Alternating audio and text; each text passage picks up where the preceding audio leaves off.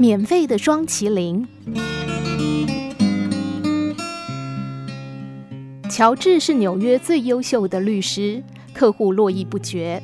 但他有个坚持，就是当他发现委托人隐藏案情或者是没有诚实陈述，他便会立即拒绝为此人辩护。就算客户愿意提出更高的价码聘请他，他也不为所动。很多人都笑他傻，白白错失大赚一笔的机会。朋友忍不住问他：“又没有人知道你说谎，你干嘛那么坚持呢？”乔治微笑着说出一段往事。小时候有一次，父母带他到游乐场玩。那天天气很热，他吵着要吃双淇淋。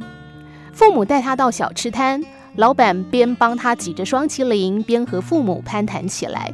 三个人聊得很愉快。回程的时候，父亲突然问母亲：“呃，那双麒麟多少钱啊？”母亲则疑惑地反问：“不是你付的钱吗？怎么问我啊？”结果一问之下，才知道两个人都以为对方付了钱，而老板自己大概也忘了。乔治高兴地在旁边拍手说：“太好了，知道免费的双麒麟。”但是父亲脸色一沉：“我们折回去吧，该付的钱还是得付啊。”当时他们离开已经有一两个钟头，游乐场早就关门了。父亲想了想，对母亲说。那我们明天打电话过去说一声，再把钱寄过去吧。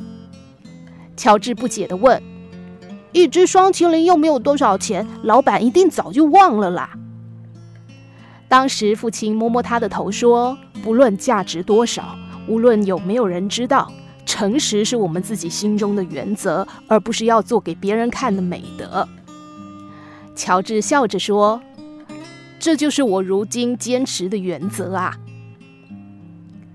所谓莫以恶小而为之。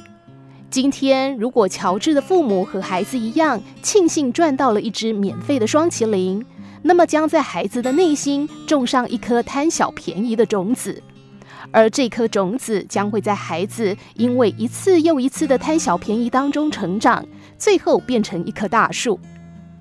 反之，如果父母透过这样的机会教育，告诉子女诚信的重要与可贵。那么，诚信的种子也将在孩子的内心发芽成长。